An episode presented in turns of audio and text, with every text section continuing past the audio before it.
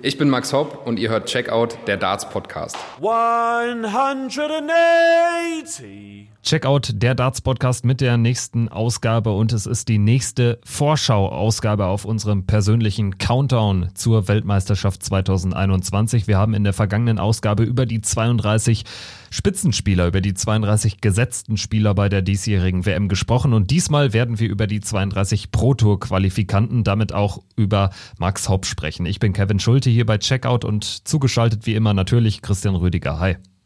Hallo Kevin, ich grüße dich und alle, die zuhören. Ja, lass uns direkt reingehen mit dem Blick auf die 32 Proto-Qualifikanten. Da sind einige illustre Namen dabei, die wir aus der Vergangenheit kennen. Da sind einige Debütanten dabei, da ist Max Hopp dabei. Da ist aber vor allen Dingen auch, und damit würde ich ganz gerne anfangen, ein Damon Hatter dabei, der richtig was im Tank hat, der schon ein großes PDC-Event damals in Down Under gewonnen hat 2019 und vor allen Dingen jetzt als Tourkarteninhaber oder Tourkartenbesitzer in diesem Jahr echt schon ja auch äh, gute Ergebnisse auf der Tour ähm, äh, präsentiert hat, äh, schon auf der Pro Tour wirklich weit gekommen ist und auch zuletzt auf den ganz großen Bühnen wirklich große Darts gespielt hat, zum Beispiel beim Grand Slam, als er das Viertelfinale erreicht hat. Damon Hatter, das ist für mich auch ein Mann, der bei optimalem Verlauf auch ein WM-Viertelfinale erreichen kann. Also es ist zumindest nicht so abwegig, deine Theorie. Es begann ja damals alles mit Damon Hatter, als er dieses äh, World Series Turnier gewinnen konnte, was du angesprochen hast. Und da dachten viele dann, okay, ist das äh, ein One-Hit-Wonder oder nicht? Der hat gezeigt, er ist es nicht. Hat sich 2020, also in diesem Jahr im Januar, die Tourkarte gesichert, hat die Q-School erfolgreich bestritten. Und was er seitdem gespielt hat, also das ist wirklich ein toller Aufstieg, konnte ähm, ein Turnier auch gewinnen auf der Pro Tour, hat jetzt auch zuletzt bei Major-Turnieren gezeigt, unter anderem gegen James Wade beim Grand Slam. Äh, was in ihm steckt, was er auch wirklich für ein Potenzial hat. Und ich meine, wir, wir dürfen auch nicht vergessen, der könnte ja in Runde zwei auf Jackpot Adrian Lewis treffen, müsste Danny Baggish dafür aus dem Weg räumen, ist ein äh, toller Spieler, der US-Amerikaner, aber für mich hätte er da auch vorne und wenn es dann wirklich zu dieser Partie kommen sollte, hätte er Lewis, sehe ich, stand jetzt hätte er vorne, weil er einfach die bessere Form hat. Und wir dürfen ja auch nicht vergessen, der ist die Eins der Pro Tour, also wenn wir die Gesetzten rausnehmen, äh, äh, der ist da die Eins eins der, der, der, der, der Pro-Tour, Kevin. Und ich finde, das äh, spricht einfach auch Bände und zeigt einfach, was das für ein toller Spieler ist. Wenn du dir in diesem Jahr die Tourkarte holst und bist dann die Nummer eins der Pro-Tour und reist damit zum Ellipelli, das ist wirklich toll. Ja, absolut. Und äh, auch die Nummer zwei der Pro Tour müssen wir sicherlich auf dem Zettel haben. Generell muss man schon sagen, das sind Spieler, die wir auch über die Pro Tour Liste hier im Ellipelli sehen werden, wo einige dabei sind, die wirklich so ein Viertelfinale grundsätzlich äh, im Bereich des Möglichen haben. Das trifft auch auf Ryan Searle zu, die Nummer zwei der Pro Tour Rangliste trifft zunächst auf Danny Lobby, ebenfalls also auf einen US-Amerikaner und würde dann es mit äh, Jeffrey Deswan, der 23 der Welt, zu tun bekommen. Im letzten Jahr hat er gegen Gary Anderson, also Ryan Searle, 3-1 geführt, 4-3 noch verloren, aber da hat er schon unter Beweis gestellt, was er auch leisten kann. Und für mich ist auch Ryan Searle jemand, den wir mal früher oder später in einem Achtel- oder in einem Viertelfinale von einem ganz, ganz großen Turnier, vielleicht auch von der WM sehen werden.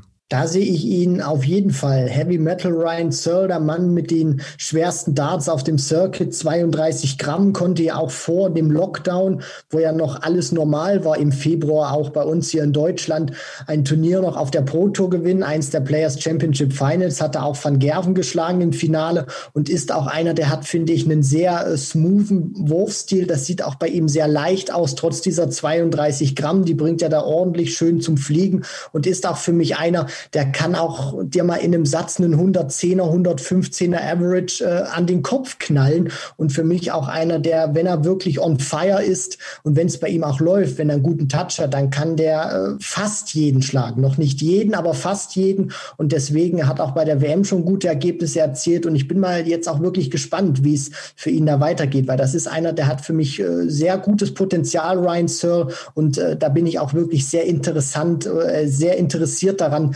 zu sehen, äh, was der für nächsten, was der für nächste Entwicklungsschritte macht. Richtig viel Potenzial hat auch Dirk van Dijvenbode, das hat er schon bewiesen, anders als, die, als ein Ryan Searle zum Beispiel, hat Dirk van Dijvenbode auch schon auf den ganz großen Bühnen jetzt gezeigt, was er kann. Er gewinnt die Tourkarte in diesem Jahr erst fährt direkt ein Finale ein beim Grand Prix, spielt zwei Viertelfinals bei der EM und bei den Players Championship Finals, qualifiziert sich durch den Grand Prix Finaleinzug für den Grand Slam, scheidet dort zwar in der ersten Runde in der Vorrunde aus, aber ähm, gewinnt dort unter anderem gegen Peter Wright. Also, Dirk van Dijvenbode ist ein ganz gefährlicher Mann und wir haben schon über seinen möglichen Zweitrundengegner gesprochen. Sofern er Bradley Brooks, den nicht zu unterschätzenden World Youth Champion, schlägt, trifft er auf Rob Cross und wäre dann unserer Meinung nach, das hatten wir in der vergangenen Folge ausgeführt, Favorit. Also Dirk van Dijvenbode, da wird es mich nicht wundern, wenn er direkt bei dieser Weltmeisterschaft auch ins Viertelfinale kommt. Das ist ein ganz, ganz gefährlicher Spieler.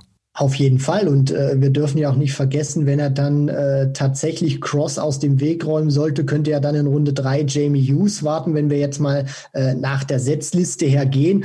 Also da sehe ich ihn dann natürlich auch als Favoriten. Und äh, Dirk van Dijvenbode, ich sehe den einfach äh, wahnsinnig gerne spielen, weil bei dem ist irgendwie alles ein Stück weit anders. Der hat einen sehr ungewöhnlichen Job. Äh, der hat ein sehr ungewöhnliches äh, Nahrungsmittel vielleicht für viele von uns, was er sehr, sehr gerne ähm, ja, zu sich nimmt. Der hat äh, einen sehr ähm, tollen Walk-on. Also Dirk van Dijvenbode, äh, abseits des Dartboards ein toller Spieler und vor allem auch, was er uns gezeigt hat, großartig bislang. Dirk van Dijvenbode also nicht nur über seine Leistungen auf dem Floor jetzt ähm, wirklich ein, ein richtig passabler und zu beachtender Akteur geworden. Ross Smith dagegen ist jemand, der eher über die Konstanz kommt. Also der wartet noch immer so auf sein großes Breakthrough-Ergebnis bei einem großen Event, hat, glaube ich, 2019 das Viertelfinale mal erreicht bei der European Tour, wobei kann auch nur ein Achtelfinale gewesen sein. Er hat auf jeden Fall damals in der ersten Runde Van Gerven geschlagen, hat grundsätzlich auch in diesem Jahr immer mal wieder gezeigt auf der Tour, äh, dass er große Namen besiegen kann. Was fehlt, ist halt jetzt auch noch so ein gutes Ergebnis zum Beispiel bei der WM. Und die Auslosung, die hat es nicht gut mit ihm gemeint. Er trifft in der ersten Runde auf David Evans, ganz gefährlicher Spieler, und der Sieger bekommt es mit José de Sousa zu tun. Also ganz ehrlich, wenn er die erste Runde übersteht und dann knapp nach großem Kampf gegen de Sousa ausscheidet, müsste Ross Smith auch zufrieden sein, wenngleich natürlich mehr möglich ist. Natürlich, äh, mehr möglich ist äh, oder wäre natürlich äh, theoretisch gesprochen für ihn drin. Und das ist auch ein Spieler, der sich ähm, auf langfristiger Basis dann natürlich nicht nur in der ersten, zweiten Runde einer WM sieht, sondern der auch schon deutlich mehr von sich erwartet. Und du hast das angesprochen, der hat immer wieder aufblitzen lassen, teilweise mit phänomenalen Leistungen, zu was er imstande ist und was er auch fähig ist zu spielen. Deswegen ist ein ganz gefährlicher Spieler, den du nicht unbedingt ähm, ja haben möchtest als gesetzter Spieler, gerade auch unter den, unter der Prämisse. Ross Smith hat ja dann zu dem Zeitpunkt schon ein Spiel im Ärmchen und der andere muss sich praktisch erst noch an die ähm, Gegebenheiten im Alexandra Palace gewöhnen. Deswegen Ross Smith, ähm, auf den sollte man zumindest ein Auge haben, weil das ist ein sehr gefährlicher Spieler. Als Nummer 5 der Pro Tour qualifiziert ist Madas Rasma, der Lette spielt gegen Toru Suzuki aus Japan. Ich sag ganz ehrlich, den muss er schlagen. Ein Spieler seiner Qualität muss äh, Toru Suzuki besiegen. Dann würde es gegen Gary Anderson gehen. Das wäre dann auch ja, ein verdienter Lohn für ein echt gutes Jahr. Also Madas Rasma auch äh, schwimmt häufig unter dem Radar. Aber wenn du dich als Nummer 5 der Proto qualifizierst, dann hast du zwangsläufig auf dem Floor echt vieles richtig gemacht und dementsprechend ist er völlig verdient bei der WM dabei und kann sich auch über ein sehr machbares Los freuen. Das ist richtig und vor allem zeigt das natürlich auch. Ich meine, der hat 21.000 äh, Pfund eingespielt auf der äh, Pro Tour Order of Merit oder für diese Rangliste. Das Preisgeld ist ja auf der Pro Tour nicht immer das allerhöchste. Also das kannst du jetzt nicht mit ähm, unbedingt Major-Triumphen vergleichen. Ich äh, nehme das immer so als Beispiel.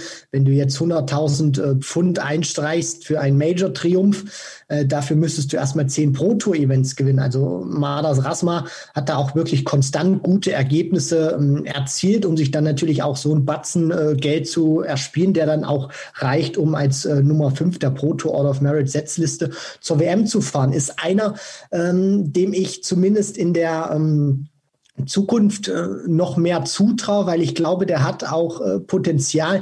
Ich sehe ihn jetzt aber nicht als Spieler, der sich irgendwann vielleicht in die Top 16 oder Top 10 spielen könnte. Ich denke, Top 32 ist ein realistisches Ziel für ihn, aber das ist jetzt auch nicht ein Spieler, wo ich glaube, der könnte jetzt irgendwann mal in ein paar Jahren den Circuit mit dominieren oder gewinnt da reihenweise Turniere. Aber es ist auf jeden Fall ein sehr guter, solider Spieler und ähm, hoffe natürlich auch aus seiner Sicht, dass er eine gute WM spielt. Die Top 32, das wird das Ziel in naher Zukunft wahrscheinlich sein von einem Ryan Joyce. Der blickt auf ein erfolgreiches Jahr zurück. Vor allen Dingen natürlich sein Highlight, der Sieg, der klare 2 zu 0 Sieg in den Sätzen beim Grand Prix in der ersten Runde gegen Peter Wright. Dem ließ er dann fast noch einen Erfolg über Dave Chisnell folgen. Da allerdings ist er dann an seinen Nerven und an seiner schwachen Doppelquote am Ende dieser Partie gescheitert. Nichtsdestotrotz insgesamt ein gutes Jahr gespielt, hat ein Event der Summer Series also auf der Pro Tour gewonnen und dementsprechend ist er auch mittlerweile schon die 37 der Welt. Allerdings äh, verliert er einige Plätze, wenn er nicht ähm, jetzt ein paar Spiele gewinnt, denn vor zwei Jahren war er völlig überraschend als No-Name im Viertelfinale der WM und hat demzufolge viel zu verteidigen. Es geht für ihn gegen Karel Sedlacek, kein Selbstläufer. Danach würde es gegen Christoph Ratajski gehen. Grundsätzlich sind das Spieler vom Format, äh, die die Ryan Joyce schlagen kann. Sedlacek vielleicht auch schlagen muss. Allerdings kann ich mir auch vorstellen, dass er in der ersten Runde ausscheidet. Also bei Ryan Joyce weiß man auch nicht so genau, was man bekommt. Es ist äh, beides möglich und vor allem auch wenn du Peter Wright schlägst, unter anderem beim World Grand Prix oder vor äh, zwei Jahren, was du ja ansprichst mit der WM, wo er da ins Viertelfinale gestapft ist und da an Van Gerven gescheitert ist, da hatte er ja unter anderem auch auf den Weg dahin The Machine, James Wade, aus dem Weg geräumt. Also das ist natürlich auch ein Spieler, der hat die ganz Großen schon geschlagen und geärgert und der weiß das auch. Was äh, für mich jetzt ein Unterschied ist zum Ryan Joyce von vor zwei Jahren Jahren. Als der damals auf die Bühne gegangen ist gegen Van Gerven, der hat wirklich Angst gehabt. Das hast du ihm angesehen und er war wirklich froh, dass er da kein Whitewash in der Hinsicht äh, kassiert hat. Also ich, der, der war wirklich schon froh, als der damals ein Leck gewonnen hat. So hatte ich den, den Eindruck. Der hat auch nicht an sich geglaubt. Mittlerweile hat er für mich eine andere Körpersprache, ein anderes Selbstverständnis entwickelt. Der weiß auch auf auch aufgrund dieser Erfolge, dass er imstande ist, diese Jungs zu schlagen. Und das hat er ja auch schon selber gesagt. Und es ist eine tricky Auslosung. Natürlich, ein Sedlacek, der hat gezeigt, auch auf der European Tour, was er kann. Ratajski, den kann Joyce natürlich auch schlagen. Wissen wir alle, was das für ein toller Spieler ist. Ich finde, das sind Spiele, die kann Ryan Joyce gewinnen. Aber ich würde jetzt nicht so weit gehen und sagen, die muss er unbedingt bezwingen. Kommen wir von Ryan Joyce zu einem WM-Debütanten Martin Klärmarker aus den Niederlanden, zuletzt äh, bei der BDO unterwegs gewesen, dann in diesem Jahr aber die Tourkarte geholt und auch echt ein gutes Debütjahr gespielt. Äh, das zeigt alleine seine Platzierung in dieser Pro, Pro Tour Order of Merit. Die ganz großen Qualifikationen für die großen Event abseits der EM gab es noch nicht. Jetzt allerdings äh, spielt er dann auch im ersten Jahr die WM, qualifiziert sich souverän und ich glaube, er wird auch mit seiner Auslosung mehr als zufrieden sein. Es geht in der ersten Runde gegen den südafrikanischen Qualifier Cameron Carolissen und den wird er bezwingen. Da kann ich mir keinen anderen Ausgang äh, vorstellen. Dann äh, geht es gegen die 25 Danny Noppert. Auch das ist äh, sicherlich ein Spieler, den Klärmarker besiegen kann. Also grundsätzlich, wenn ich mir seine Auslosung anschaue, dann ist da das Achtelfinale drin. Sehr richtig, Kevin. Also er kann bei dieser WM auf jeden Fall was für seine eigene Kasse, für seinen eigenen Geldbeutel tun. Das ist ja auch so einer der etwas größeren Niederländer und die Auslosung hat es tatsächlich wirklich gut gemeint mit ihm. Also du hättest auch auf ganz andere Kaliber bei den International äh, Qualifiers äh, treffen können. Du hättest da auch wirklich ganz anderes Los haben können. Und dann Danny Noppert finde ich ähm, natürlich ist Noppi dann oder wäre dann der Favorit. Wir müssen ja dann noch ein, ein Stück weit, ähm, ja, in noch nicht so dieser ganz äh, zeitfesten Form reden, weil erstmal muss Klärmarker noch äh, seine Pflicht dann tun und den Südafrikaner Carolissen aus dem Weg räumen. Aber was mir auch bei Martin Klärmarker gefällt, ist, der weiß oder der, der traut sich auch den Sieg über die ganz Großen zu. Und das ist eine ganz wichtige Einstellung, die du im, im Darts haben musst. Und die besitzt Martin Klärmarker. Dazu auch, finde ich, einen, einen guten Wurfstil, der hat äh, viel Tempo und ähm, ich bin da auch bei dir. Also wenn er wirklich dann sein Spiel zusammenbekommt, dann kann er natürlich auch Danny Noppert schlagen und dann hat er aus meiner Sicht eine tolle WM gespielt. Kommen wir von einem WM-Debütanten von Klärmarker zu einem sehr arrivierten Akteur, der ja so ein bisschen seinen richtig großen Leistungen hinterherläuft seit Jahren. Kim Heibrechts, der Belgier, nur noch belgische Nummer zwei und zwar ganz klar zurückgefallen hinter dem mittlerweile Major Champion Dimitri Vandenberg. Kim Heibrechts im letzten Jahr hat er so ein bisschen den Vintage Kim präsentiert, gerade zum Auftakt gegen Rob Cross gewonnen, 3 zu 0 in den Sätzen. Jetzt geht es in Runde 1 gegen Di Chuang. Einen chinesischen Qualifier, ganz ehrlich, ohne des despektierlich zu klingen, den willst du halt bekommen zum Auftakt. Also nicht ein Spieler aus der Kategorie Boris Kritschmer oder Nico Kurz, sondern Di Chuang. Ich denke, das ist ein freundlicher Aufgalopp wahrscheinlich für ihn. Und dann treffest du auf einen Ian White. Auch den kann man mal schlagen, wenn du Kim Halbrechts bist. Also ich glaube, Kim wird zufrieden sein mit dieser Auslosung er muss vor allem auch zufrieden sein mit dieser Auslosung. Du sprichst das ja an, hast ja schon ein paar Namen gesagt, unter anderem Nico Kurz. Also es hätte ihn deutlich heftiger erwischen können. Und was vor allem auch das Gute von diesem Los ist, natürlich kann uns Zhuang alle überraschen, aber meiner Meinung nach ist selbst wenn Kim Heibrechts nicht sein A-Game präsentiert, sondern, ähm, sage ich mal, auch ein durchschnittliches Niveau an den Tag legt, wird das wahrscheinlich auch noch reichen ohne jetzt wirklich äh, respektlos oder jetzt ähm, ja ähm, keinen positiven Aspekt äh, von Zwang erwähnen zu wollen. Aber ich denke ganz einfach auch wie du, Kevin, das ist eine Partie, die muss er gewinnen und da wird er sich auch wirklich die Hände gerieben haben, dass er ihn zugelost bekommen hat. Und ich bin dann auch mal wirklich gespannt, was es dann für eine Partie gegen Ian White sein könnte, weil erinnern wir uns mal, der hat äh, Phil Taylor damals auch über äh, sieben Sätze unter anderem mal bei, bei der WM vor ein paar Jahren getrieben. Der hat äh, neun Data beim Grand Slam gespielt, 2014 gegen Van Gerven, den damals auch geschlagen. Also das ist mittlerweile ein Schatten seiner selbst. Der läuft, wie du es gesagt hast, der Form hinterher. Der ist auch mittlerweile nicht mehr bei Unicorn unter Vertrag, ist, äh, sage ich mal, ein Downgrade zu, zu Bulls. Das ist jetzt nicht äh, respektlos gegenüber Bulls gemeint, nur Unicorn ist eben noch eine etwas größere Marke in der Hinsicht und das zeigt natürlich dann auch, Vertrag nicht äh, ver verlängert in der Hinsicht, Sponsoren springen ein bisschen ab. Der ist natürlich auch wieder, hat er den, den Druck, Leistungen äh, bringen zu müssen. Und ähm, er kann zumindest jetzt erstmal in die zweite Runde der WM vorstoßen. Und dann äh, hoffe ich, dass wir irgendwann wieder den alten Hurricane sehen werden. In den vergangenen Jahren haben wir über Jeff Smith immer als äh, kanadischen oder nordamerikanischen Qualifier gesprochen. Diesmal hat er es bedingt durch seine Tourkarte auf die Tour geschafft und auch wirklich eine gute, eine ordentliche Pro Tour gespielt. Der verdiente Lohn Platz 9 in dieser Pro Tour Order of Merit und demzufolge die souveräne WM-Qualifikation für den Silencer. Er trifft auf Keen Barry. Das ist ein hartes Los in der ersten Runde, aber wenn er gewinnt, würde Chris Doby warten. Es könnte dann dann im weiteren Verlauf gegen einen Daryl Gurney gehen. Auch da, glaube ich, wird Jeff Smith äh, froh sein, dass er da grundsätzlich erstmal Möglichkeiten hat. Denn wenn man sich das Draw aus Sicht des Kanadiers anschaut, dann würde ich schon sagen, ist das Achtelfinale für einen Spieler seiner Qualität, für einen ehemaligen BDO-WM-Finalisten möglich. Definitiv. Also es ist zumindest nicht ähm, zu leugnen beziehungsweise abzustreiten. Er hat auch äh, die Fähigkeiten, sich dahin zu spielen und nicht äh, von den Fehlern des Gegners oder von der Unfähigkeit der Gegner zu profitieren, sondern Jeff Smith ist ein ganz äh, feiner Dartspieler, hat sich ja in diesem Jahr auch die äh, Tourcard sichern können und ist äh, aus meiner Sicht hat er da auch schon den ein oder anderen ähm, Fußabdruck hinterlassen, hat auf der Pro Tour schon äh, wirklich ähm, gut gespielt Spirit, finde ich. Also der zeigt auch, was in ihm steckt. Und diese Partie gegen Keen Barry, ähm, auf die freue ich mich, muss ich ganz ehrlich sagen, auch richtig, richtig doll. Wir werden ja dann über Keen Barry auch noch sprechen. Ähm, wenn die beiden wirklich ihr Niveau an den Tag legen, dann kann das einer der Showstealer der ersten Runde sein. Kommen wir jetzt zu zwei Irländern, beide auf, äh, in der Proto Order of Merit direkt hintereinander platziert. Wir fangen an mit William O'Connor für meine Begriffe immer ein Spieler, den man auf der Rechnung haben muss, nicht was jetzt Turniere betrifft, wo er ganz weit kommen kann, sondern eher was äh, einzelne Partien betrifft. Also Willie O'Connor gerade im vergangenen Jahr hätte er fast Gervin Price rausgenommen. Das ist immer ein Spieler, der einen überraschen kann, positiv.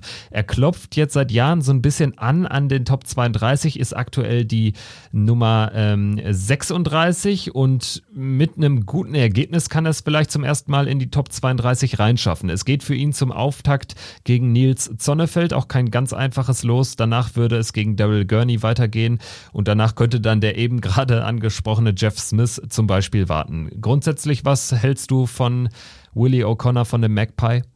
Von Willie O'Connor halte ich äh, tatsächlich sehr viel und ähm, ich vertrete da auch die Meinung von Dan Dawson, der ja auch mal gesagt hat, wenn Willie O'Connor alles hinbekommt, also der komplett on, on fire ist, beziehungsweise den Touch hat, im Rhythmus ist und auch vom Kopf her vollkommen da ist, dann kann der jeden Gegner an Bord zerstören ohne Ausnahme jeden. Und mit dieser Meinung stimme ich auch überein. Für mich hat er einen sehr tollen Wurfstil, Willie O'Connor, der ähm, ja auch äh, wenig, wenig Fehler beinhaltet, finde ich. Und wenn er das dann auch wirklich zu, zusammenbekommt, der wirft auch für mich sehr unaufgeregt, sehr, sehr ruhig.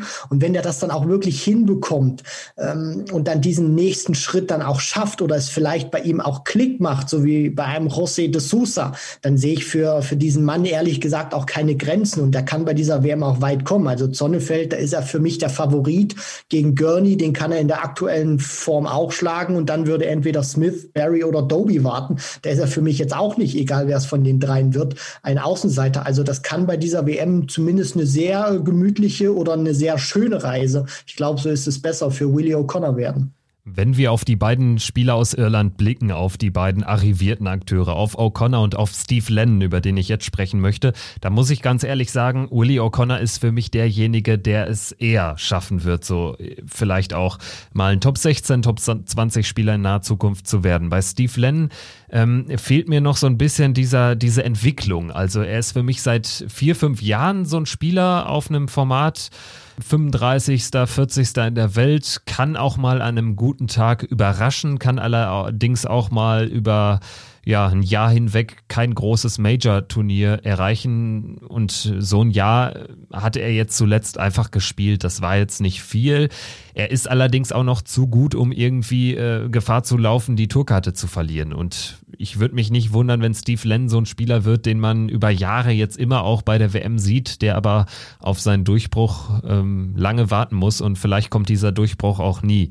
Also er überzeugt mich einfach nicht restlos. Bei der WM geht es für ihn gegen Daniel Larsson. Gewinnt er, treffe er auf Devin Peterson. Und ich denke, spätestens bei Devin Peterson, dann wird die Reise auch für Steve Lennon zu Ende sein. Du sprichst da einen sehr wichtigen Punkt an. Also meine Meinung über Steve Lennon, ich finde, das ist ein sehr ruhiger und angenehmer Zeitgenosse. Und ähm, wenn wir das jetzt mal aufs Dart-Spielen transportieren, Steve Lennon ist einer, der ist da mehr aber auch nicht. Also da sprichst du dann auch wirklich vollkommen richtige Punkte an. Es fehlt bei ihm, finde ich, auch so ein Stück weit an der Ausstrahlung, die du auch äh, irgendwie haben musst, um so ein, so ein Top-Spieler zu, zu sein. Man sieht das auch ganz selten bei ihm, dass er sich mal irgendwie pusht oder an tollen Momenten hochzieht. Auch immer für mich ein Stück weit in sich gekehrt, introvertiert äh, wirkt, teilweise auch ein bisschen schüchtern. Das einzig Große war eben dieser Erfolg Erfolg damals beim World Cup zusammen mit Willie O'Connor, wo er da ins äh, Finale marschiert ist. Aber ansonsten ist das einer, der, der qualifiziert sich hier und da immer für äh, große Turniere, aber er schafft eben nie den Sprung dann auch mal wirklich ins Rampenlicht. Und ich befürchte ganz einfach, wenn er auch von, von seiner Persönlichkeit her nicht ein Stück weit mehr zur, zur Rampensau wird, dann wird er wahrscheinlich diesen großen Sprung auch nie schaffen. Ein WM-Debütant ist Jason Lowe, die Zwölf der Proto zum ersten Mal dabei, trifft auf Dimitri Gorbunov aus Russland, klarer Favorit natürlich in der ersten Runde. Gewinnt er, treffe er auf den Bully Boy, auf Michael Smith. Wir hatten schon in der Folge zur Auslosung gesagt, oder vor allen Dingen du hast dich für Jason Lowe ausgesprochen, hast gesagt, das ist ein Mann, der an einem guten Tag auch mal einen Bully Boy rausnehmen kann. Ich blicke etwas differenzierter auf ihn, weil ähm, für mich hat er in der zweiten Jahreshälfte oder explizit nach dem Corona-Lockdown nicht mehr das gezeigt, was er in den ersten Monaten gezeigt hat. Grundsätzlich stimme ich aber mit dir überein und sage, das ist ja ein gefährlicher Mann. Natürlich und ähm, es ist natürlich auch immer wichtig, ich meine, das machen wir ja Ähm, auch immer, wir gucken natürlich, wie sind so die äh, Tendenzen oder wie ist die Form des jeweiligen Spielers im Vorfeld der WM, was können wir ihm zutrauen oder wie hat er bei der WM schon mal abgeschnitten. Und äh, du hast jetzt natürlich auch diesen Verlauf von, von Jason Lowe angesprochen. Ich finde, ähm, ich kann dir jetzt keinen rationalen Grund nennen, äh, warum ich sage, das sollten wir bei ihm vielleicht ein bisschen außer Acht lassen. Ich schätze ihn ganz einfach auch so ein, aufgrund seines Alters, aufgrund seiner ähm, Erfahrung, die er trotzdem mitbringt, auch wenn er bei der PDC, sage ich mal, äh, noch nicht so lange unterwegs ist und der deswegen auch noch nicht diese ganz großen Erfolge vorweisen kann. Das ist einer, der die ganz großen Jungs ärgern kann und ein Michael Smith. Ich äh, sage auch immer, wenn ein Luke Woodhouse, ein Michael Smith äh, zum Auftakt schlagen konnte in Runde zwei vergangenes Jahr, warum soll das ein Jason Lowe nicht schaffen? Er hat äh, für mich die, die gleichen Anlagen, hat ein gutes Spiel, lässt sich für mich auch nicht äh, aus der Ruhe bringen. Und das könnte dann, wenn es wirklich zum Spiel gegen den Bully Boy kommt, vorausgesetzt dann natürlich auch der Bully Boy erwischt nicht so einen ganz großen Sahnetag, weil dann wird es für Jason Lowe auch, glaube ich, nicht reichen. Aber wenn der, der, der Bully Boy ihm zumindest Möglichkeiten gibt, dann glaube ich, ist er eiskalt genug und wird sie sich auch nehmen.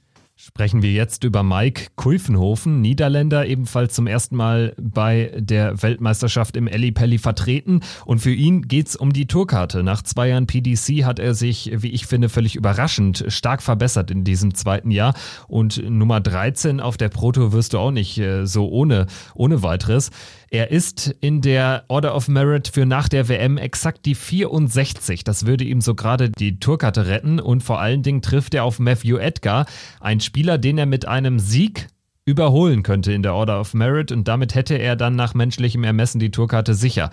Also eine ganz, ganz äh, spannende Partie, die man vielleicht jetzt, wenn man sich das Draw anschaut, nicht äh, direkt ja als spannend erachten würde, aber der Blick auf die Order of Merit zeigt eben, das ist eine vorentscheidende Begegnung, wenn es um die Tourkarte geht. Und Mike Kulfenhofen hätte ich nicht ja, dazu imstande gesehen. Wenn man mich vor zwei, vor, vor zwölf Monaten gefragt hätte, ob er die Tourkarte behält, hätte ich gesagt, der verliert sie garantiert, aber er hat jetzt eine realistische Chance und das sagt eigentlich alles aus, wenngleich er, wie ich finde, in den vergangenen Monaten gerade auf der Winter Series, auf der Autumn Series nicht mehr das gezeigt hat, was er Anfang des Jahres auf der Tour gezeigt hat. Für den neutralen Beobachter ist das eine normale Erstrundenbegegnung, würde ich jetzt mal sagen. Ähm, auch ganz nüchtern und äh, neutral betrachtet für die beiden. Du sprichst das natürlich an, geht es um so verdammt äh, viel, weil die Tourkarte zu behalten heißt natürlich auch, du machst dich noch attraktiver oder du bist weiterhin attraktiver für äh, Sponsoren. Und äh, die wollen natürlich auch, äh, sage ich mal, wenn sie dich unterstützen, dass du weiterhin ähm, das aktive PDC-Leben führen kannst. Deswegen ist das für Kolvenhofen eine ganz äh, wichtige Partie. Der hat auch hier und da immer mal wieder ähm, Lichtblicke gehabt, beziehungsweise sich auch schon mal etwas mehr in den Vordergrund gespielt, auch auf der European Tour. Hm, ich finde, er hat sich relativ oder sehr souverän qualifiziert als 13 der Pro Tour Order of Merit, ähm, könnte auf Mensur Suljovic treffen. Ich will ihm bei der WM ehrlich gesagt nicht zu viel zumuten, weil ich denke, er weiß das natürlich auch, was für ihn auf dem Spiel steht. Und wenn er dann diese erste Runde geschafft hat, dann könnte er zumindest für Menso gefährlich werden, weil Menso hat wenig Spielpraxis und, und Kulvenhofen dann mit dem Gefühl, ich habe meine Tourcard eventuell mit diesem Sieg gegen Edgar gerettet, ähm, spielt dann vielleicht ein Stück weit befreiter auf. Von äh, Mike Kulfenhofen zu einem weiteren Niederländer, Dirk Telnikes, zum ersten Mal bei der WM dabei, liegt auch daran, dass er erst seit diesem Jahr die Tourkarte hat hat vor allen Dingen durch ein starkes Pro-Tour-Wochenende kurz vor dem Lockdown, wo er, glaube ich, ein Halb- und ein Viertelfinale an zwei aufeinanderfolgenden Turnieren gespielt hat, hatte er sich maßgeblich ja in dieses Feld gespielt, hat einiges an Geld immer mal wieder eingehamstert. Ansonsten, ja, Dirk Telnick ist sicherlich ein Mann, äh, der immer mal wieder auch einen richtig guten Tag, vielleicht einen 95er Average spielen kann, allerdings kein Spieler, der uns großartig positiv überraschen wird, das glaube ich nicht. Nein, da glaube ich ehrlich gesagt auch nicht dran und ähm, ich würde jetzt auch nicht ähm, ja, Geld darauf wetten, dass er dann Jermaine Vatimena bezwingt, wenn es dann tatsächlich zu diesem Match kommen würde. Er trifft ja in Runde eins auf einen, der das gleiche Kunststück wie er vollbracht hat, Nick Kenny, der hat sich auch die Tourcard geholt 2020. Deswegen, das wird, glaube ich, eine sehr ausgeglichene Partie. Aber ansonsten finde ich, äh, wird die Reise auch nicht über die zweite Runde für Dirk Tennekes hinausgehen. Ob die Reise wieder so weit, wie, äh, so weit geht wie im Vorjahr, ist auch fraglich, was Darius Labanauskas betrifft. Der hat das Viertelfinale völlig überraschend gespielt. Im Vorjahr hat generell einfach gute Erinnerungen an den Eli Pelli. Vor zwei Jahren hat er Raymond van Barneveld rausgenommen. Jetzt trifft er nach zwei aufeinanderfolgenden Jahren nicht auf Matthew Edgar. Das ist erstmal vielleicht positiv. Allerdings hat er natürlich auch an äh, Edgar TV gute Erinnerungen. Er spielt jetzt gegen Chen Gan Liu aus China und würde im Falle eines Sieges auf Simon Whitlock treffen. Ich denke, gegen Liu ist er ganz klarer Favorit. Und seine guten Erinnerungen an den Ellie Pelli, die können vielleicht ihn auch noch weiterbringen. Was meinst du? Das können sie auf jeden Fall. Und äh, Labanauskas, Darius Labanauskas schätze ich als einen Spieler ein, der im Pelli tatsächlich nochmal die paar Prozente mehr in sich findet. Ich weiß nicht warum, aber es gibt ja einfach so Spieler. Bei Taylor war es das Matchplay gewesen. Van Barneveld hat ja auch immer gesagt, wenn ich in den Alexandra Palace komme, dann äh, habe ich einfach das Gefühl, ich kann das ganze Jahr über Schrott gespielt haben. Wenn ich jetzt in den Pelli komme, ich spüre es einfach, dass ich dann gut spielen werde. Und vielleicht hat Darius Labanauskas dieses äh, Gefühl auch, weil er bringt da natürlich auch sehr viele positive Erinnerungen ähm, jedes Mal mit, wenn er da anreist. Barney geschlagenen fünffachen Weltmeister, Viertelfinale äh, gespielt gegen MVG. Also der weiß auf jeden Fall, ähm, was es heißt, lang in diesem Turnier dabei zu sein, was es dann vor allem auch braucht. Und ähm, es ist auch ein sehr erfahrener Spieler, aber bei der BDO schon mit dabei. Und ich traue ihm natürlich auch zu, dass er Simon Whitlock knacken kann, auch wenn äh, Whitlock ein, ein toller Spieler ist, wieder besser aufgekommen ist. Aber Labanauskas hat einfach gezeigt, er ist bei der WM nochmal zwei, drei Prozent besser als die Monate zuvor immer. Jetzt schauen wir auf die Nummer 16 der Proto-Rangliste. Das ist Mickey Mansell, die Nummer 3 der Nordiren.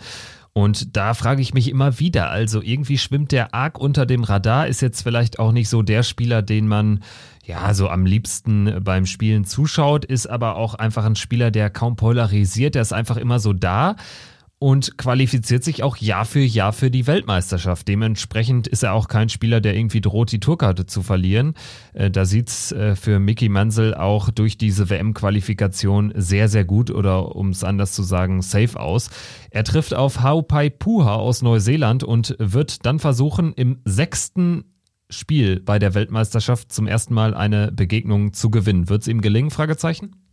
Das ist eine gute Frage. Also Puha schätze ich als einen äh, sehr guten Spieler ein. Also für mich ist Mickey Menzel da nicht unbedingt der Favorit vom Faktor Erfahrung her. Na klar, er weiß, was es heißt, auf dieser Bühne zu stehen, auch äh, mehrfach. Aber vom, wenn ich jetzt die beiden so vom spielerischen Aspekt her vergleiche, ist Mickey Menzel da nicht unbedingt der Favorit. Und äh, du äh, sprichst es ja an, der schwimmt immer so ein bisschen unter dem Radar. Mickey Menzel schafft eben dieses ähm, ähm, Kunststück oder vollbringt es immer, was nicht jedem Spieler oder nicht jedem Tourcard-Inhaber, der jetzt kein ganz so großer Spieler ist, ähm, gelingt. Der schafft es immer wieder, sich durch einzelne ähm, Leistungen auf der Pro Tour dann eben in diese Rangliste zu spielen, die ihm dann eben die äh, WM-Karte sichert oder das WM-Ticket sichert. Der hat ja auch schon auf der Pro Tour ähm, gewinnen können. Also der, der weiß zumindest, was es heißt, ganz äh, bis zum Ende bei einem Turnier dabei zu sein. Aber es ist nun auch, du sprichst das an, nicht unbedingt ein Spieler, der unfassbar lecker äh, zuzusehen ist. Also der zeigt, äh, finde ich, wenig Emotionen. Das ist auch einer, wo du dich wenig dran reiben kannst. Der Wurfstil ist auch nicht der attraktivste. Aber ich finde, das, das Puha-Match 50-50, aber viel weiter wird es für Mickey Menzel, glaube ich, auch nicht gehen. Ja, immerhin ginge es im Falle eines Sieges gegen Ricky Evans, also gegen die 32 der Welt, da ist auch noch vielleicht was drin, also maximal dritte Runde. Das wäre allerdings dann auch schon auf jeden Fall das höchste der Gefühle für den Nordiren. Schauen wir jetzt auf die 17 der Proto-Rangliste, das ist Adam Hunt. Da fragt man sich, A, warum ist er überhaupt so weit oben? Weil so richtig Ergebnisse hat er eigentlich noch nie gebracht, bis dann jetzt der Grand Slam kam. Also Achtelfinale beim Grand Slam, das war wirklich eine faustdicke Überraschung, als er da vor Gabriel Clemens und Joe Cullen die Gruppe A abgeschlossen hat, mit allerdings auch nur einem Sieg. Auch das gehört so weit dazu. Nichtsdestotrotz hat man so ein bisschen das Gefühl, dass Adam Hunt einer sein könnte, der es auch beim Blick auf die Auslosung, es geht gegen Lisa Ashton, danach gegen Jamie Hughes, wenn er gewinnt, der es in die dritte Runde schaffen könnte es ist zumindest ähm, im Bereich des Möglichen. Adam Hunt ja noch ein sehr junger Spieler mit 27 Jahren, ähm, der bei der PDC ähm, schon eine ganze Weile dabei ist. Es ist immer wieder schafft, sich hier und da für das ein oder andere große Turnier zu qualifizieren, dem bislang aber dieser ganz große Erfolg fehlt. Und was er beim Grand Slam, finde ich, gezeigt hat, ist, dass er äh, Potenzial für mehr hat oder er ist zumindest für höheres berufen, was ich jetzt sage, okay, der, der kann vielleicht tatsächlich irgendwann mal den Schritt in die Top 40 äh, schaffen. Er hat zumindest Potenzial. Er ist auch noch nicht so alt in der Hinsicht. Also der kann sich auch noch ein paar Jahre, denke ich, entwickeln. Und ja, er trifft jetzt auf Lisa Ashton. In Runde 1 ist jetzt äh, vielleicht jetzt nicht das unbedingt beste Los, was du kriegen kannst. Jamie Hughes, äh, das sind zumindest äh, Spieler beziehungsweise Spielerinnen, die er schlagen kann. Er hat auch gezeigt, er kann einen richtig äh, tollen Dart spielen, wenn er vor allem auch dieses Gefühl hat, kann sich auch am Gegner hochziehen. Aber ich würde jetzt noch nicht so weit gehen und sagen, ähm, der könnte jetzt richtig weit gehen. Aber er hat zumindest gezeigt, ähm, dass er die Anlagen dafür hat, um bei einem Turnier auch längerfristig dabei zu sein. Max Hopp geht äh, seit Jahren nicht mehr als deutsche Nummer eins in dieses Turnier. Nach zwei aufeinanderfolgenden Jahren als gesetzter Spieler muss er auch mal wieder in Runde eins ran. Allerdings wird er auch darüber schon sehr zufrieden sein, denn es sah lange Zeit im Verlauf des Jahres nicht mal nach einer direkten WM-Qualifikation aus. Dann kamen drei European Tour Events in Deutschland, für die er jeweils qualifiziert war über den durchaus streitbaren Spot als ähm, Host Nation Qualifier, als direkter Host Nation Qualifier über die Pro Tour.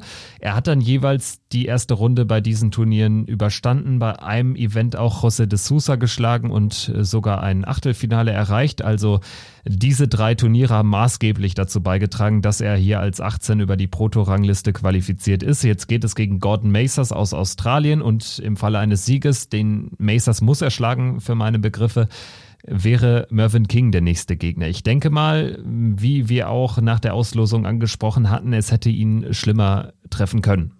Auf jeden Fall, Kevin. Also, dass äh, es jetzt Gordon Mathers wird, das ist für Max Hopp tatsächlich ein Sechser im Lotto. Das muss man ganz ehrlich so sagen. Und äh, das ist jetzt auch nicht, um irgendwie Mathers klein zu reden, sondern Max muss den einfach schlagen. Mathers ähm, ist nie so richtig in Erscheinung getreten, beziehungsweise ist bei der PDC ein äh, sehr, sehr unbeschriebenes äh, Blatt. Und wenn der Maximizer über diese Hürde stolpert, ähm, ich glaube, dann müssten wir tatsächlich äh, uns ernsthaft Gedanken machen, beziehungsweise äh, mal ein bisschen äh, ernsthafter drüber reden. Deswegen, es wird sehr wahrscheinlich zum Duell mit äh, Mervyn King kommen. Und ich hoffe ganz einfach auch, dass diese WM für Max Hopp auch mal wieder so ein Turnaround wird, dass er auch wieder es schafft, auch vor TV-Kameras ein richtig tolles Turnier zu spielen. Er hat gute Erinnerungen an Mervyn King. Das ist natürlich auch immer, da muss man gucken, wie äh, wird sich King präsentieren? Nimmt er den Schwung von den Players Championship Finals mit oder wird in seinem Match gegen Hopp äh, gar nichts gehen? Er hat ja den König schon mal geschlagen bei der WM, aber ich hoffe ganz einfach auch, und es ist auch wirklich dieses Prinzip Hoffen, was äh, dahinter steckt, dass Max es wirklich wieder schafft, an seine alten Leistungen anzuknüpfen, weil dann kann er Mervyn King schlagen. Wenn er nicht an sein Niveau rankommt, wird es schwierig, selbst wenn der König nicht sein allerbestes Niveau zeigt. So ehrlich muss ich momentan sein mit Max.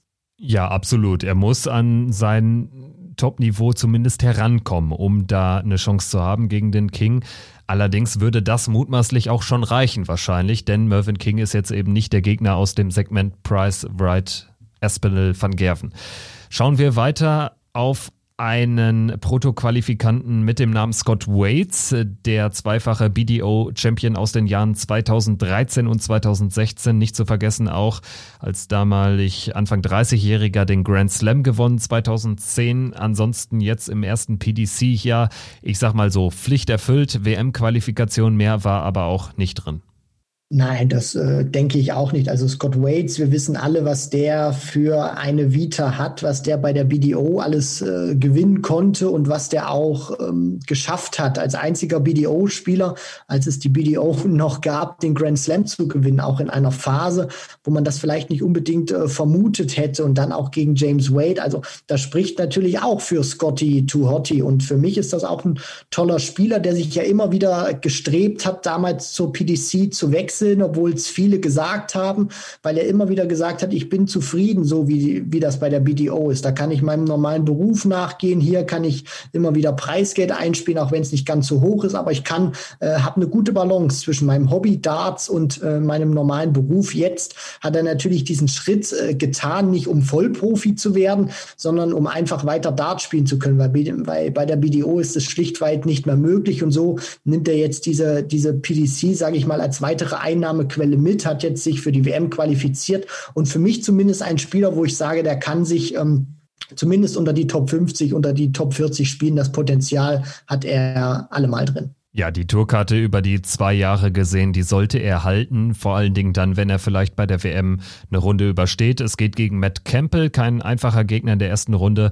Käme er weiter, würde Nathan Espinel der zweite Kontrahent heißen. Schauen wir jetzt auf einen weiteren Engländer, auf Andy Bolton, der trifft auf Dieter Hetman in der ersten Runde. Der Sieger spielt gegen Stephen Bunting und wenn wir über Andy Bolton reden, ja, da reden wir A über einen Spieler, der grundsätzlich so, so, ein, so ein starkes Grundniveau immer spielen kann, der allerdings in seiner dann doch äh, nicht gerade kurzen Karriere auch nicht allzu viele große Erfolge vorweisen kann. Nein, also das ganz große Ding, das fehlt Andy Bolton natürlich noch in seiner Sammlung und das wird, äh, glaube ich, auch nicht kommen. Also wir spielen jetzt mal rum, wenn der jetzt wirklich die WM gewinnt. Also äh, das äh, würde ja schon wirklich äh, zu diesem Jahr äh, passen, aber das sehe ich ganz einfach auch nicht. Und Andy Bolton ist zumindest einer, der wenn er gut drauf ist, der auch viele 180er werfen kann, das kann ihm in diesem Match gegen Dieter Hetman äh, zumindest äh, vielleicht auch hier das ein oder andere Mal auch äh, retten. Guter 180-Hitter, aber auch keiner, wo ich sage, der, der kann jetzt mal einen Run hinlegen oder der kann aus dieser Proto Order of Merit Liste tatsächlich jetzt viele gesetzte Spieler ärgern und wir reden über Andy Bolton als eine der Überraschungen der WM. Das glaube ich wird einfach nicht passieren, aber es ist alles in allem ein guter Spieler, der der sehr gut scoren kann. Und vielleicht die dritte Runde erreichen kann, denn eben Stephen Bunting ist auch kein Akteur, der aktuell Bäume ausreißt. Also Andy Bolton, ja, hat vielleicht Möglichkeiten, die dritte Runde und damit die Runde der letzten 32 zu erreichen. Das allerdings traue ich dem nächsten Pro Tour Qualifikanten, über den wir sprechen, nicht zu, was auch an der Auslosung liegt. Ryan Murray hat die Tourkarte geholt und sich, wie ich finde, relativ überraschend für dieses Turnier qualifiziert, denn er war ja immer schon ein Spieler, der so im Dunstkreis ähm, der, der PDC-Tourkarte auch agiert hat, hat äh, 2017 ja zwei Neundata gegen sich bekommen in einem Match, ähm, wo es um die UK Open Qualifier ging. Also Ryan Murray, ein Spieler, der zufrieden sein wird mit der WM-Quali, der sicherlich auch Lawrence Ilagan schlagen kann, dann allerdings auf eben jeden besagten Michael van Gerven treffen würde. Ich würde so weit gehen und sagen, Murray sollte sich voll und ganz auf dieses erste Spiel konzentrieren. Gewinnt er das, hat er 15.000 sogar in der Tasche und dann kann er das Spiel gegen MVG genießen.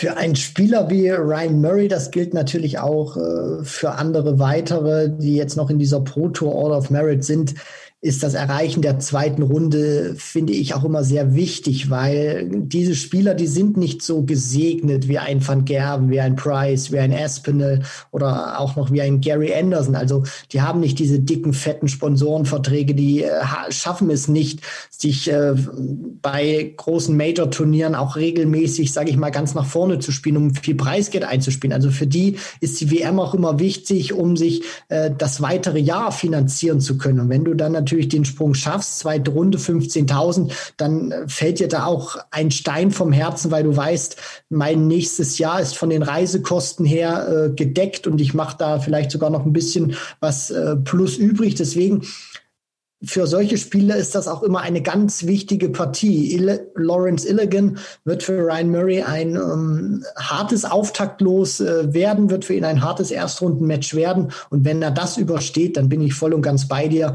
Dann hat er sein Soll erreicht, vielleicht sogar ein Stück weit übererfüllt und kann die Partie gegen Van Gerven genießen und sich hier und da vielleicht sogar einen Satz abgreifen.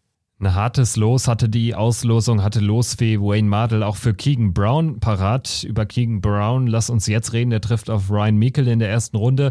Sieger bekommt es mit Dave Chizzy Chisnell zu tun. Ja, Keegan Brown hat auch schon mal James Wade bei der WM geschlagen, war auch schon mal im Achtelfinale, ist auch schon mal gegen Phil Taylor, glaube ich, bei dessen letzter WM rausgegangen immer ein Spieler, der irgendwie so im Dunstkreis der Top 32 war, aber zuletzt ja auch gesetzt war in den vergangenen Jahren, jetzt allerdings rausgefallen ist. Vielleicht ist es auch begründbar, weil er jetzt auch in Zeiten der Pandemie für den NHS als äh, Krankenpfleger letztendlich ähm, gearbeitet hat, dementsprechend auch weniger trainieren konnte.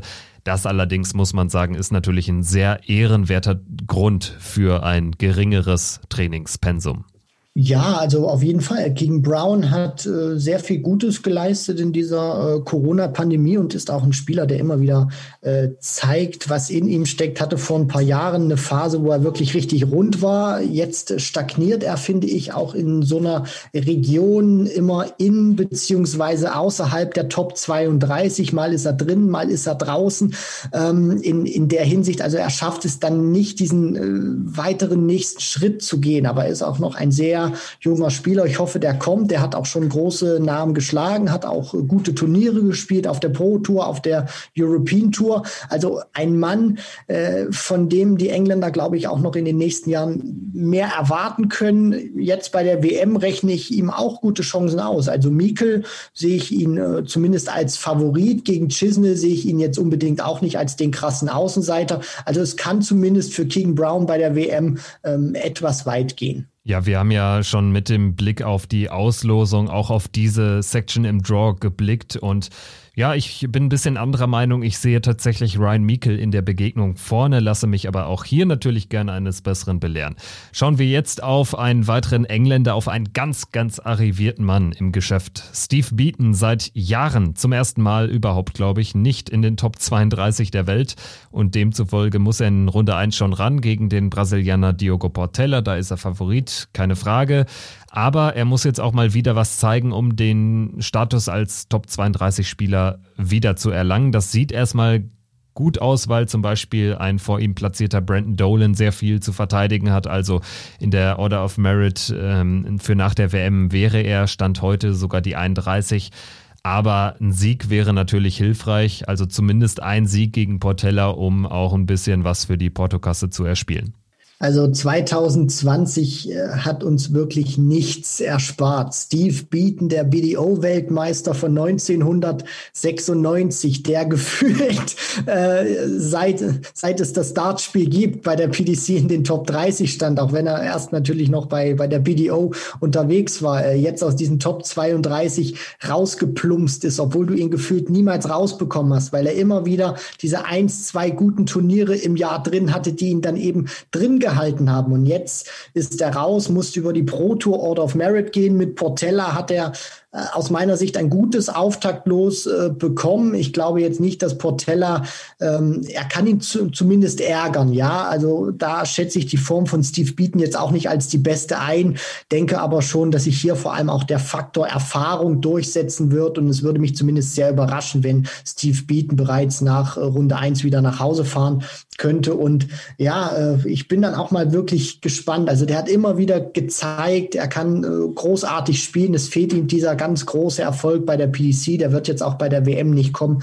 Aber ich hoffe ganz einfach auch, äh, dass das jetzt nicht der leise Beginn äh, ist, äh, wo sich Steve Beaton hier und da jetzt verabschiedet, sondern dass er den Weg auch wieder schleunigst schnell, du hast das ja aufgeführt, Kevin, äh, in die Top 32 findet und sich dann natürlich auch noch vielleicht die nächsten 30 Jahre hält, um es jetzt mal so zu formulieren. Ja, ganz so viel Erfahrung kann Luke Woodhouse noch nicht vorweisen. Allerdings kann er auf einen sehr besonderen Moment bei der Weltmeisterschaft zurückblicken. Vor einem Jahr schlägt er völlig überraschend nach einem Auftaktsieg über Paul Lim Michael Smith in der zweiten Runde mit 3 zu 1 in den Sätzen. Völlig überraschend und völlig verdient damals. Es scheint eine ähnliche Auslosung für ihn zu sein. Schlägt er Jamie Lewis in der ersten Runde, würde er auf Gervin Price treffen. Und ja, da die Frage an dich, hat Luke Woodhouse eine weitere Sensation im Gepäck? Ich glaube ehrlicherweise nicht. Dieser Meinung bin ich auch. Ich meine, Luke Woodhouse hat in diesem Jahr für Schlagzeilen gesorgt. Er hat den äh, neuen Data bei der Home Tour gespielt, aus der Küche heraus. Äh, das hat natürlich für Schlagzeilen gesorgt, nicht nur bei den Briten auf der Insel. Aber ich ähm, bezweifle tatsächlich, dass er nochmal Geschichte in der Hinsicht wiederholen kann und äh, so ein ähnliches Kaliber äh, raushauen kann wie den Bully Boy bei der vergangenen Weltmeisterschaft, weil Price wird vollkommen anders Auftreten. Das war ja damals auch kein guter Auftritt vom, vom Bully Boy gewesen. Und äh, dass Price ihm diesen Gefallen tut, glaube ich nicht. Er müsste über seinem Niveau spielen, Luke Woodhouse. Ähm, ich traue ihm zu, dass er eine gute Partie spielt, aber selbst dann wird Price, glaube ich, da sein, weil er wird ähnlich versuchen wie Peter Wright und Michael van Gerven sofort ein Statement zu setzen und zu zeigen, ich bin da. Deswegen Luke Woodhouse, da wird, glaube ich, Endstation sein. Überraschend für mich ist, dass wir erst jetzt an 25. Position im Pro Tour Ranking über Luke Humphreys sprechen. Das ist immerhin ein Akteur, der 2019 und 2020 das Viertelfinale bei der WM erreicht hat. Demzufolge muss man ihn immer auf der Rechnung haben. Ich habe ihn auch auf der Rechnung gegen Paul Lim in der ersten Runde, da kann er gewinnen, da ist er leichter Favorit und dann gegen Dimitri Vandenberg, da erwarten wir uns alle ein großes, großes Spiel. Also für mich ist es überraschend, dass er dann doch außerhalb dieser beiden Weltmeisterschaften so wenig Ergebnisse hat einfahren können in den vergangenen Jahren. Ja gut, das äh, liegt dann aber auch daran, dass Luke Humphreys dann, ich meine, das zeigt es ja auch, Platz 25 in dieser Pro Tour Order of Merit ähm, war dann auch nur 2000 Pfund besser als die Nummer 33 Scott Baker, der eben den Sprung zur WM dann nicht geschafft hat. Also es war jetzt auch nicht diese megamäßig souveräne Qualifikation von Cool Hand Luke, dass er das drin hat, dass er auch gezeigt hat, was er für ein herausragender Dartspieler ist, welches Niveau er an den Tag legen kann, auch vor TV TV-Kameras auf der größten Bühne von allen. Das hat er, das hat er natürlich schon bewiesen. Aber er hat für mich auch noch ein großes äh, Konstanzproblem drin. Natürlich hat er immer wieder Turniere, wo er sein Talent zeigt, wo er auch explodiert. Aber er hat dann auch immer wieder Sachen drin, wo du dich fragst, was ist jetzt mit Luke Humphreys passiert oder warum äh, bringt er jetzt so eine Leistung ans Board? Also er hat für mich noch dieses Konstanzproblem und ähm, ja, die äh, große Konstante bei ihm ist momentan die Inkonstanz und ich hoffe, dass er das beheben kann, weil wenn er das dann in den Griff bekommt und regelmäßig äh, besser spielt, dann wird er auch irgendwann äh, sich deutlich souveräner qualifizieren und auch irgendwann ein gesetzter Spieler sein. Von Luke Woodhouse über Luke Humphreys zu einem weiteren ganz jungen Eng Engländer zu Kellen Ritz, der zuletzt bei den PC Finals echt gut unterwegs war, dort an Peter Wright äh, gescheitert ist, mit 10 zu 9 dort nur verloren hat. Das kam irgendwie wie Kai aus der Kiste. Jetzt würde es mich dann schon überraschen, wenn er das bestätigen kann. Allerdings haben wir eben gesehen, er hat grundsätzlich gute Leistungen im Tank. Er trifft auf James Bailey in der ersten Runde, sollte er gewinnen Wäre James Wade sein nächster Gegner? Kellen Ritz, ist das für dich ein Mann, den wir in Zukunft auch höher in den Rankings sehen werden? Oder war das jetzt eher eine Eintagsfliege, die starke Leistung bei den PC Finals? Nein, also eine Eintagsfliege ist es aus meiner Sicht nicht. Ich äh, gehe jetzt nicht davon aus, dass er sich im nächsten Jahr äh, jetzt äh, unter die Top 32 spielt oder so. Aber das ist einer, wo ich sage, beobachtet mir den oder haltet den für die nächsten Jahre im Auge. Das Match, ähm, wo die European Tour ganz am Anfang stand in diesem Jahr in Belgien, äh, was Gervin Price gewinnen konnte, da hat er ja in der ersten Runde gegen Gabriel Clemens gespielt und da hat mir Kellen Ritz auch sehr gut gefallen. Ich finde sein, sein Wurfspiel, äh, sein Wurfstil schön. Ich finde, er kann den Dart auch schön ziehen, wenn der erst im Triple steckt, hat auch ein gutes Gefühl Gefühl für den Dart, wenn er drauf ist. Und das ist auch einer, wo ich sage, sehr junger Spieler, ein Talent, den wir zumindest in den nächsten Jahren im Auge behalten müssen, weil der kann auch irgendwann einer werden, der Top 16 spielt. Das traue ich ihm tatsächlich zu, aber er steckt noch im Entwicklungsprozess und ich möchte Stand jetzt noch nicht zu viel von ihm erwarten. Er kann, er zeigt immer wieder zu, was er imstande ist, aber er ist noch im Entwicklungsprozess und ich sage, wenn er Runde zwei gegen James Wade ähm, spielt und dann äh, ausscheidet, was ich glaube, glaube, dann ist das eine gute WM für ihn gewesen und in den nächsten Jahren sollten wir dann oder denke ich, sprechen wir dann öfter über den Namen Kellen Ritz. Ganz junger, talentierter Mann ist auch Mike de Decker, einer von insgesamt drei Belgiern im Feld, neben Dimitri Vandenberg und Kim Halbrechts. Der Decker hatte sich ja 2016 als damals 20-Jähriger schon eine Tourkarte geholt, hat da aber nicht so viel erreichen können. Jetzt äh, scheint er besser unterwegs zu sein, hat immerhin die WM-Qualifikation geschafft und darf zum ersten Mal im Ali Pelli vorspielen, trifft auf Edward Fawkes aus Japan, dann würde es gegen Brandon Dolan weitergehen. Grundsätzlich ist da vielleicht die dritte Runde drin. Mike de Decker, ein Spieler aus der ähnlichen Kategorie wie Kellen Ritz, würdest du das so einschätzen? Auf jeden Fall, Kevin. Also das ist ja auch einer, du hast das angesprochen, Mike de Decker sich sehr früh die Tourcard damals geholt, dann wieder verloren. Aus meiner Sicht damals mit diesem Druck oder vielleicht auch mit dieser Erwartungshaltung nicht so zurechtgekommen, weil ich denke schon, dass gerade auch die ähm, Gazetten in Belgien oder dann auch die, die Engländer äh, auch die Holländer, soweit würde würd ich auch gehen, von De Decker sehr viel erwarten, beziehungsweise auch wissen, was das für einer ist. Und ähm, da ist er vielleicht auch nicht so richtig ähm, rangegangen damals, hat sich jetzt die Tourkarte wiedergeholt, hat da vielleicht auch ein Stück weit aus dieser Zeit gelernt, weiß, äh, wie er jetzt damit umgehen muss, ist ein Spieler, der ähm, natürlich auch wie Kellen Ritz Potenzial hat, wo wir noch nicht zu viel, finde ich, erwarten sollten.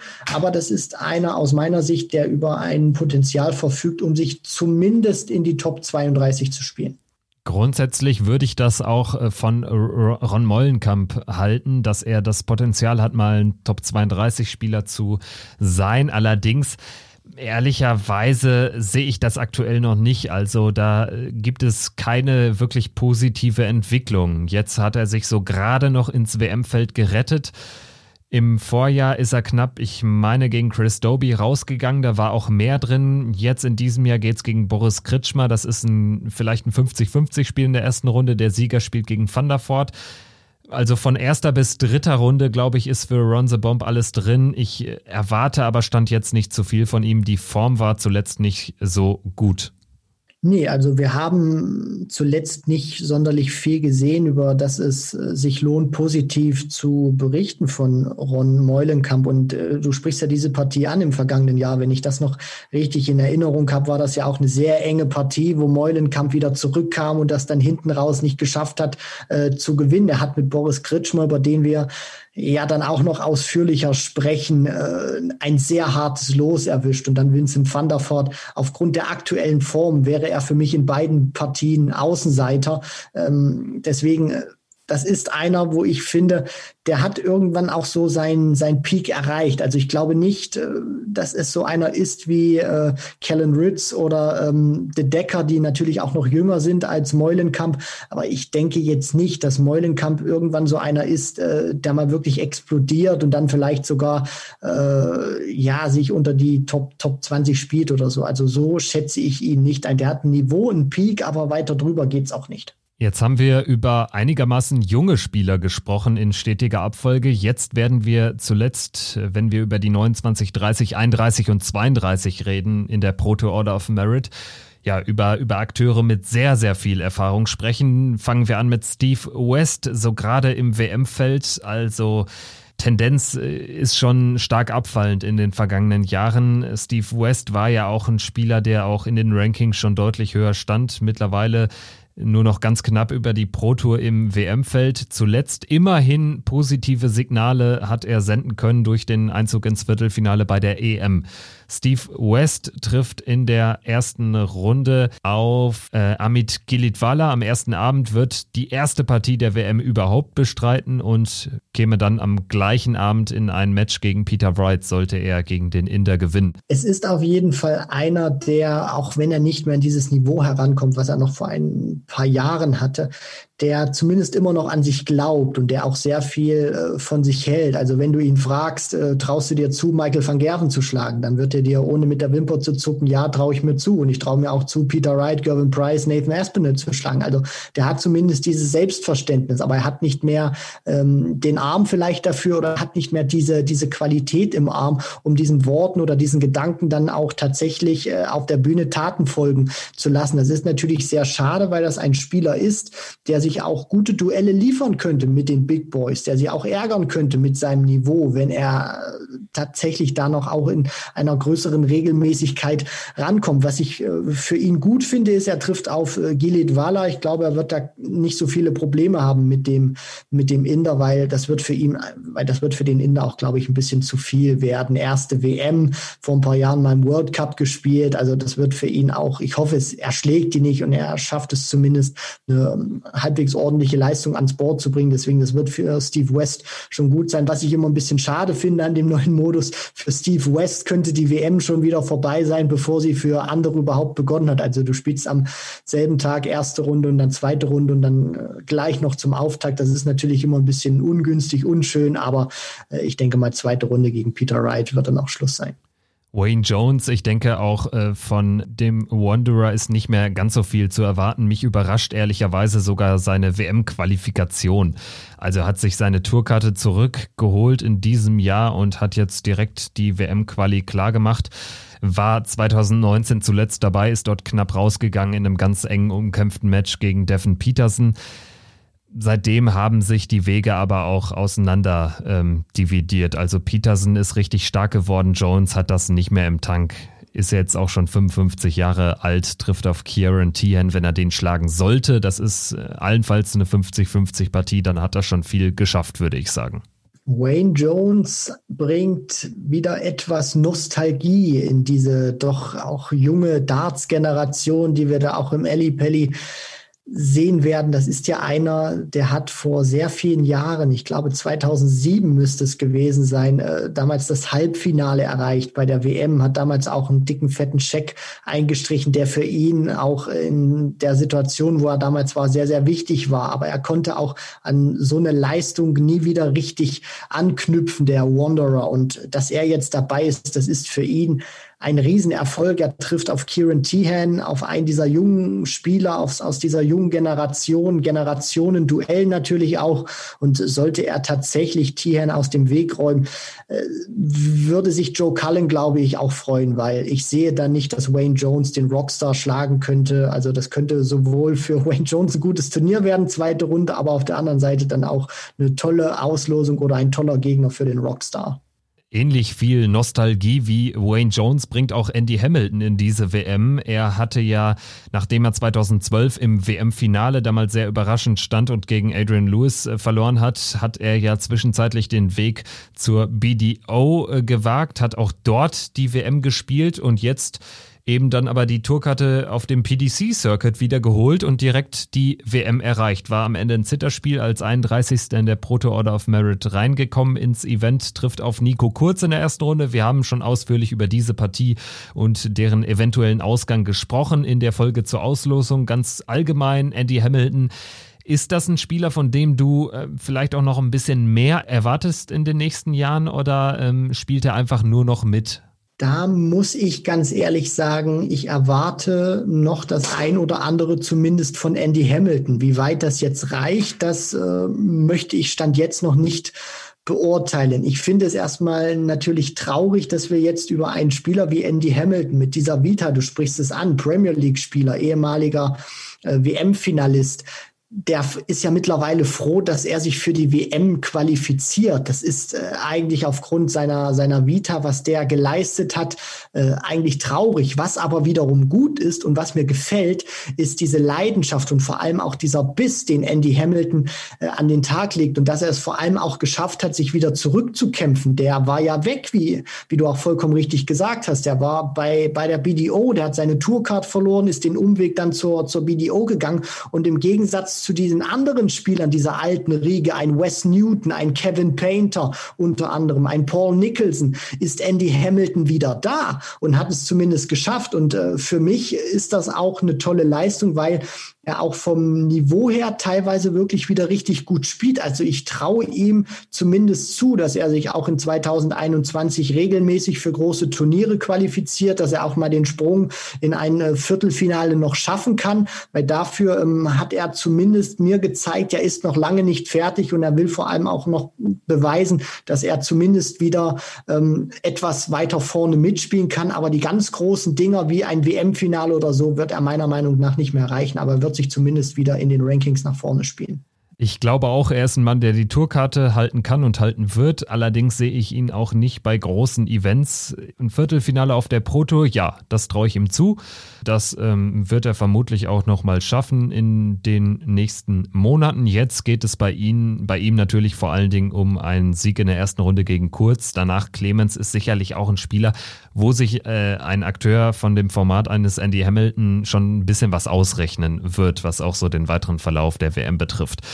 Jetzt nach einer sehr langen Reise über die Pro Tour Qualifikanten von Damon Hatter angefangen, enden wir bei John Henderson, Big John Henderson. So gerade im WM-Teilnehmerfeld eine WM ohne den, den Schotten wäre auch keine richtige WM, ganz ehrlich. Also der gehört genau wie ein Steve Beaton für meine Begriffe zum Inventar, weil er einfach eine Marke ist und er hat kräftig abgespeckt sogar. In den vergangenen Monaten hat seinem Spiel nicht wirklich gut getan, warum auch immer. Jetzt bin ich gespannt, was er leisten wird. Er trifft zum Auftakt auf Marco Kantele aus Finnland. Deine Meinung zu Big John Henderson? Ja, also mit Marco Kantele, finde ich, hat er ein äh, zumindest gutes Los erwischt. Ich sehe ihn da als äh, Favoriten, weiß aber auch, dass äh, Hendo da stolpern kann. Das ist für mich immer wieder so eine etwas kleinere Wundertüte. Der hat natürlich immer wieder Leistung. Der hat bei der WM auch schon Daryl Gurney geschlagen, als der deutlich höher gesetzt war. Aber Hendo ist jetzt auch nicht so derjenige, der ist immer wieder da. Der hat äh, sich immer wieder geschafft, wenn wir mal dieses Corona-Jahr ähm, wegnehmen, war der nahezu bei jedem großen Major mit dabei. Nur was mir eben so ein Stück weit fehlt, ist so ein Turnier wie beim äh, World Grand Prix vor ein paar Jahren, wo er ja sehr weit äh, gekommen ist damals. Das fehlt mir eben, dass er das mal regelmäßiger bringt. Und äh, für mich wird dann auch Stand jetzt zumindest gegen Johnny Clayton äh, Schluss Schluss sein, weil ich einfach nicht sehe, dass Henderson es dann schafft, äh, The Ferret zu bezwingen. Ja, bei John Henderson glaube ich auch nicht, dass er gegen Johnny Clayton ganz viel ausrichten wird. Vielleicht kann ein Sieg über Marco Kantele in der ersten WM-Runde so ein neues Feuer entfachen, dass er vielleicht mit neuem Selbstvertrauen dann auch gegen Clayton nochmal für eine Überraschung sorgen kann. Das ist grundsätzlich möglich. Nur rechnen würde ich damit nicht. John Henderson, das war also unser letzter Proto-Qualifikant bei der diesjährigen Weltmeisterschaft. Wir haben jetzt 64 Spieler mit einbezogen der ersten Folge für euch vorgestellt, werden natürlich auch die letzten 32 Teilnehmerinnen und Teilnehmer noch analysieren, werden unter anderem auf Nico Kurz, werden auch auf die beiden Frauen im Feld, auf Lisa Ashton, auf Dieter Hetman blicken. Und dann haben wir natürlich so illustre Namen wie Di Chuang aus China, wo wir bestmöglich euch vorbereiten werden und nochmal das Internet im Vorhinein durchforsten werden, was wir zu denen in Erfahrung oder über die in Erfahrung bringen können. Das soll es gewesen sein mit der zweiten unserer Vorschaufolgen. Christian, ich, ich hoffe, dir hängen die, die Akteure noch nicht aus dem Halse raus und du bist genauso motiviert wie ich, wenn es an die dritte Vorschaufolge mit dem Blick auf die internationalen Qualifier geht. Auf jeden Fall, Kevin. Und das wird auch, äh, glaube ich, für unsere Zuschauerinnen und Zuschauer sehr interessant werden, weil jetzt haben wir über Spieler gesprochen, die wir mit den Top 32 äh, sehr regelmäßig bis äh, regelmäßiger sehen. Und dann natürlich auch mit den Pro Tour ähm, Qualifikanten, die wir auch hier und da mit einer großen Häufigkeit vor TV-Kameras sehen. Den einen mehr, den anderen weniger. Und jetzt kommen wir eben zu Leuten, die man kaum bis, bis gar nicht sieht oder höchstens einmal bei der WM. Und äh, da gibt es natürlich auch wieder Debütanten und wir werden natürlich bestmöglich versuchen, euch mit Informationen zu versorgen, damit ihr dann auch bestmöglich vorbereitet in die Partien gehen könnt. Das ist der Plan und insofern heißt das für euch, bleibt uns treu, schaltet weiter ein hier bei Checkout der Darts Podcast. Nicht nur während der WM, sondern jetzt auch im Vorhinein werden euch noch weitere Vorschau-Episoden erwarten. Bis dahin macht's gut und bleibt vor allen Dingen gesund. Wir hören uns. Tschüss.